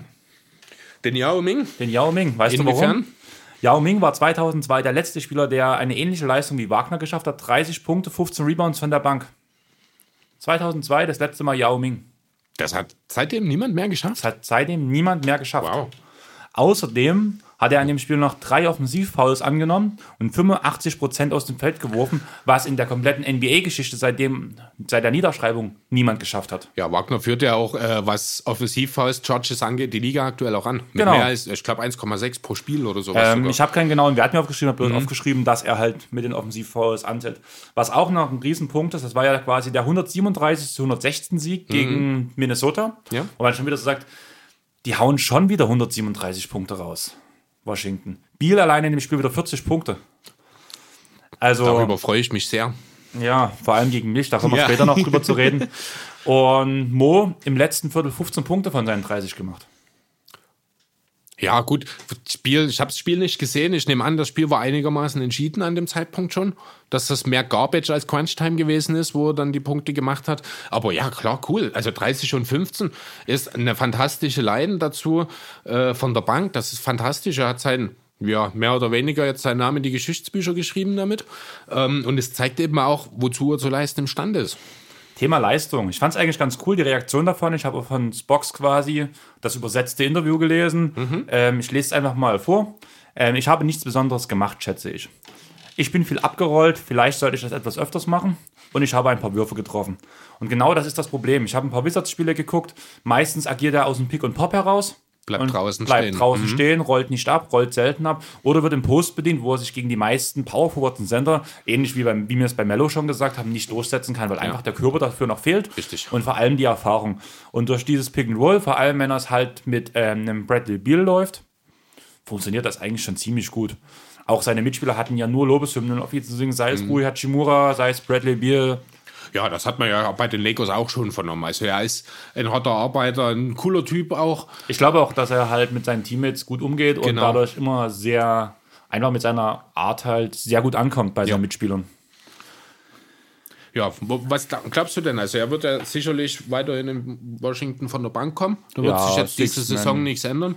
Ich weiß jetzt nicht genau, das ist sein zweites Jahr in der Liga. ist sein zweites Jahr. Also genau. hat er ja auf jeden Fall noch mindestens eins, dass er bei den Wizards spielen wird, die werden voraussichtlich. Die werden verlängern. Außer er tut in der, in der Offense komplett abbauen und vor allem in der Abwehr keinen Schritt nach vorn machen, weil die Abwehr ist noch das. Genau, da wollte ich in dem Zusammenhang, ha- denkst du denn, er hat das Zeug, irgendwann mal ein überdurchschnittlicher Starter in der Liga zu werden? Ein überdurchschnittlicher nicht. Ich denke, er, wird, er kann ein sehr guter Rollenspieler werden. Als Starter auch, oder? Als Starter auch, Okay. ja. Aber das ist dann für mich schon das High Ceiling, was ich für ihn sehe. Aber ich sehe ihn da auch weniger als Center, muss ich ehrlich sagen. Als Power Forward. Genau, richtig. Weil als Center wird er wahrscheinlich nie körperlich in der Lage sein, mitzuhalten. Genau. Außer er baut mega auf, aber. Ja, gut, dann Man hätte wahrscheinlich bald die Meldung, dann, dass er für 25 Spiele gesperrt ist. Ja. Das ist übrigens auch so ein Thema, das ist ja jetzt doch sehr auffällig. Viele, Sperr also viele verhältnismäßig, drei Mann jetzt in, in der ersten, innerhalb der ersten drei, vier Spiele quasi. Wilson Chandler, John Collins, DeAndre Ayton. Macht die Liga hier vielleicht endlich ernst in Sachen Doping? Ähm, glaube ich eigentlich nicht dran. Ich glaube, die Kopiker haben es gesagt schon, dass die Liga wird irgendwie ein neues Überprüfungsmittel gefunden haben, wo man wahrscheinlich gewisse Tests länger nachvollziehen kann oder gewisse Sachen länger nachvollziehen kann, ob die im Körper waren oder nicht. Okay.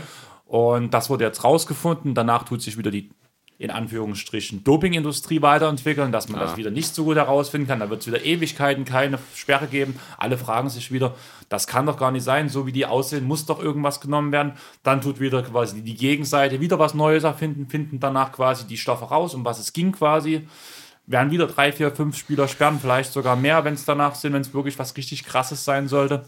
Und so weiter und so fort. Und so wird sich das immer weiterentwickeln. Es gab immer wieder mal Sperren in den letzten Jahren und meistens kamen die auch ein bisschen gebündelt so zueinander. das so aller sowas drei, sein, vier ja. Jahre ist dann wieder Pause und danach passiert das immer und immer wieder. Ich denke, das ist einfach so die typische Routine. Der Kreislauf des Dopings der in der Kreislauf NBA. des Dopings. Ei, ei. Ei, Weltweit. Ja. Weltweit.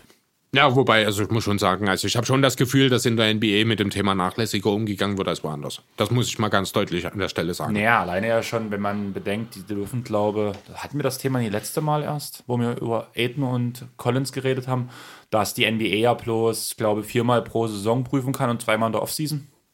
Und wenn Ist du, das so? Ja, die haben eine vorgeschriebene Zahl, wie oft die prüfen dürfen. Sprich, Einen Spieler meinst du? einen Spieler Okay, prüfen. ach so, ne? okay. Und wenn dann quasi äh, die vier Tests weg sind, wissen die Spieler, oh, jetzt hab ich freie Bahn und kann nehmen, was ich will, weil ich werde ihn überprüft. Okay, Wahnsinn.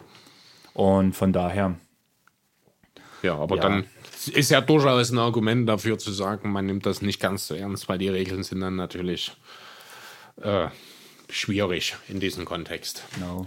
Okay. Ähm, ich würde gleich direkt zum vorletzten Thema springen. Wie gesagt, wir haben jetzt noch ungefähr 20 Minuten. Danach müsste ich mich zumindest langsam mal fertig machen für das Gespräch noch. Und ich habe jetzt noch als kleinen Punkt mit einer großen Überschrift. Doncic, der nächste Oster. Ich habe ihn ja in unserer Preview quasi schon, in unsere Glaskugel-Show, schon in ein All-NBA-Team gepackt, ins dritte, um genau zu sein. Und wenn man sich die Stats anguckt, wandelt er auf den Spuren von LeBron. Ja, auf jeden Fall. Ich denke, wir müssen auch nicht drüber reden, dass er eine sehr, sehr, sehr gute Chance hat, dieses Jahr All-Star zu werden. Also ich schätze, Oster ist so gut wie safe, weil ich Ja. auch bei ihm an die Beständigkeit denke, dass es halt halten wird. Richtig. Bei mir ist eher die Frage gerade, in welches All-NBA-Team wird er es schaffen. Nicht ob in eins, sondern in welches. Ja, ich würde dort schon noch die Frage abstellen. Ähm, natürlich ist der Case da, grundsätzlich, aber wir reden hier dann von den 15 besten Spielern der Liga. Ähm, beziehungsweise andersrum, er ist als Flügel quasi von den sechs besten Flügelspielern der Liga, aber dort dann zwingend schon rein gehört. Darüber lässt sich sicherlich diskutieren, aber dazu soll er seine Saison erstmal zu Ende spielen. So wie die Zahlen aktuell aussehen, würde ich mich nicht darüber beschweren, wenn er ins dritte Team kommt. Sehen Ja, aber Dreier- einfach noch nicht. Der dort. Dreier müsste noch ein bisschen effektiver fallen, das ist mir gerade bei 30 Prozent. Ja, gut, Das aber das stört ja bei. James Harden auch nicht. Ja, du weißt meine Meinung über James Harden. Ja, ne, also, ich meine, wenn man, ich weiß nicht, dreimal so oft von 0 aus 14 gegangen ist, wie alle anderen Spieler in der Geschichte der Liga zusammen, ähm, dann trotzdem, ja, in den letzten vier Jahren viermal in den Top 2 bei der MVP-Wahl war, James Harden, ähm, dann kann man auch mal über eine nicht ganz so gute Dreierquote von Luka Doncic hinwegschauen. Ja, aber nochmal kurz zurück zu Luca halt wirklich jetzt direkt. Ähm, der wichtigste Spieler der Mavs und Mavs ohne Frage. Ja. Nochmal weiterentwickelt, trotz dass Posingis quasi ins Team kam, wo man ihm allerdings auch noch viel, viel Rost ansetzen kann bei Aber KP. ich finde, das funktioniert gut mit den beiden. Die funktionieren also super, aber ich bin der Meinung, dass K äh, KP wesentlich mehr leisten kann. Man sieht Natürlich, in aber- vielen Bewegungen, bei vielen Würfen, dass vor allem, vor allem der Distanzwurf noch nicht richtig fällt. Natürlich, der ist anderthalb Jahre raus gewesen. Was jetzt so wichtig ist, ist überhaupt erst mal zu sehen, ob die Chemie zwischen beiden stimmt. Das scheint durchaus gegeben zu sein. Die verstehen sich auch ab, äh, neben dem Court gut, die verstehen sich auf dem Court gut. Natürlich funktioniert noch nicht alles super jetzt, aber ich denke, das ist auf jeden Fall äh, ein Duo, das perspektivisch ähm, sehr, sehr viel Furore in der Liga sorgen kann. Momentan sehen wir ja Dallas auf Platz 7 Mhm. im Westen. Mit einer 7 zu 5 Bilanz. Das ist dieselbe Bilanz quasi wie, ich glaube, die Suns, die Clippers und die Sixers. Ja, Hätte ich, glaube vor der Saison nicht erwartet, dass es so dasteht. Allerdings hätten wir auch am Anfang der Saison nicht die Dallas Mavericks auf Platz 2 gesehen, ich glaube nach 3, 4, 5 Spielen. richtig. Und ja, die Europäer marschieren. Maxi Kleber, der drittwichtigste Mann Ja. Mit seiner Defense in Defense erster Linie. und genau. auch sein Dreier fällt ganz gut okay diese Saison. Und jetzt die Frage. In dem Spiel, wo ähm, Christophs quasi zurück in den Madison Square Garden kam, unter lauten Buchruf muss man dazu sagen, und auch Dallas verloren hat, hat ja wieder mal Doncic eine Leistung, eine abnormale Leistung quasi von sich gebracht. Und Fiste ist der festen Überzeugung, solange keine Verletzungen Doncic quasi zurückwerfen, wird der Dirk als besten Europäer ablösen. Ja, All-Time. liegt durchaus im Bereich des Möglichen. Man muss ja dazu sagen, dass auch Janis zum Beispiel auf einem guten Weg dahin ist. Stimmt, da hast du nicht ganz unrecht, da habe ich jetzt gar nicht dran gedacht. Ähm, ja, grundsätzlich haben beide das Potenzial dazu. Ich sehe Doncic, ich glaube, als talentierter als Janis. Ja, gebe muss ich so sagen. Ähm, deswegen sehe ich für ihn potenziell das Ceiling auch noch ein bisschen höher. ja, aber zum Beispiel, jetzt darf ich ganz kurz unterbrechen. Ähm, bei dem Punkt ist ja zum Beispiel auch interessant, ähm, die Leistung, die Jannis vor allem der Defense bringt, wird Luca nie bringen. Luca wird immer ein durchschnittlicher Verteidiger sein. Er wird und das ist dann ähnlich wie diese Sache, quasi die MVP-Wahl zwischen Jannis und Harden, wo viel zu viel die Offense gewertet hat, obwohl die Defense mindestens genauso wichtig sein sollte eigentlich. Bei der MVP-Wahl zwischen Janis und Harden hat aber der mit der besseren Defense, Defense gewonnen. gewonnen, ne? aber trotzdem gab es ja viel Ja, ich hätte auch Es- Harden gewählt letzte Saison, Ja, muss ich ganz ehrlich sagen, weil das eine historische Saison war. Ja, aber trotzdem, die Defense war halt gar nicht da.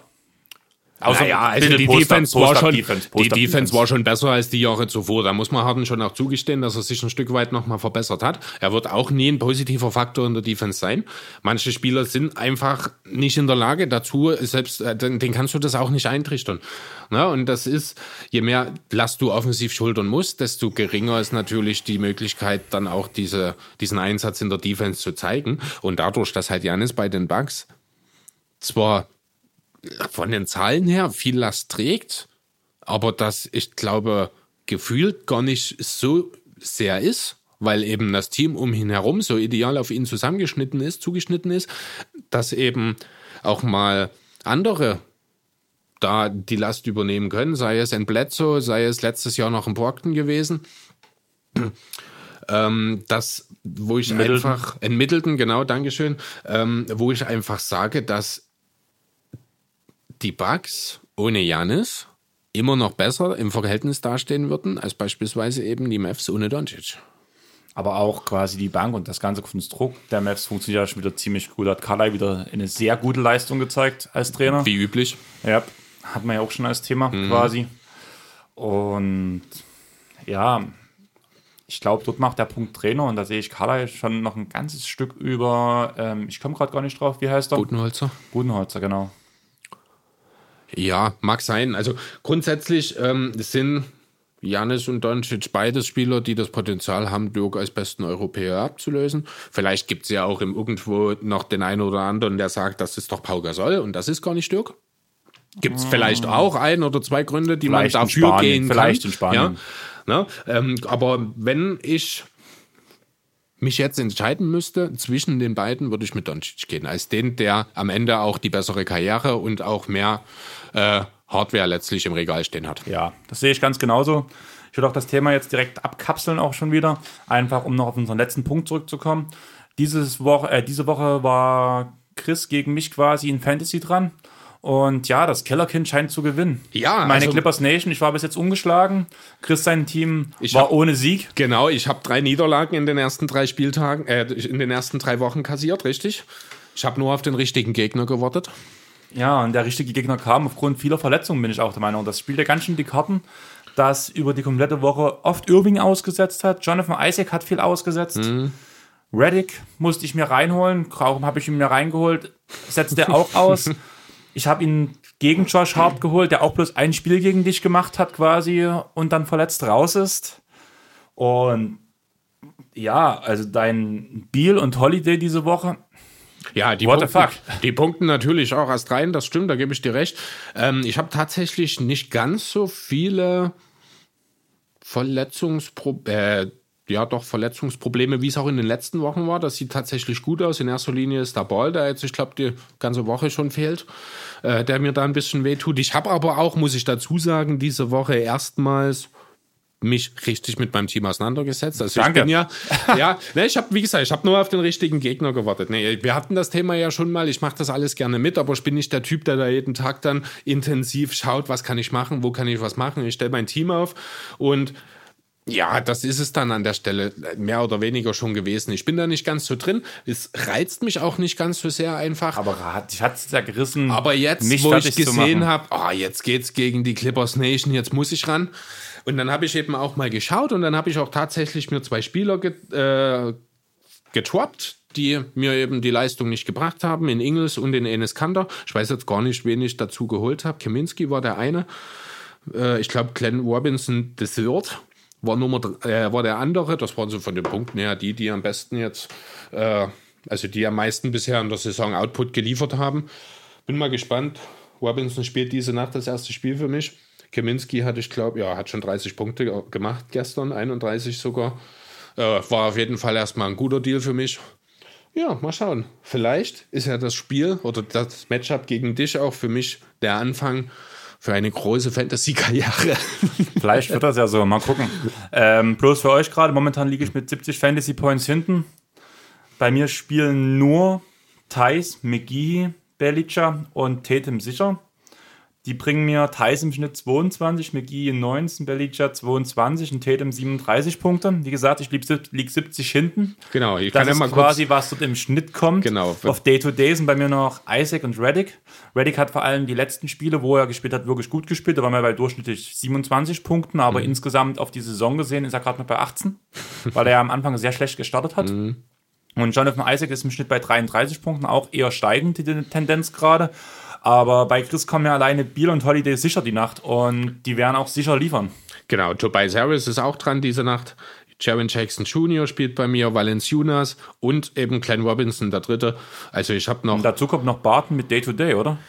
den habe ich gar nicht aufgeschrieben. Achso, ich muss noch aufstellen heute. Gut, dass wir drüber reden. Ähm, ja, der ist Game Time Decision aktuell noch. Lonzo ist raus.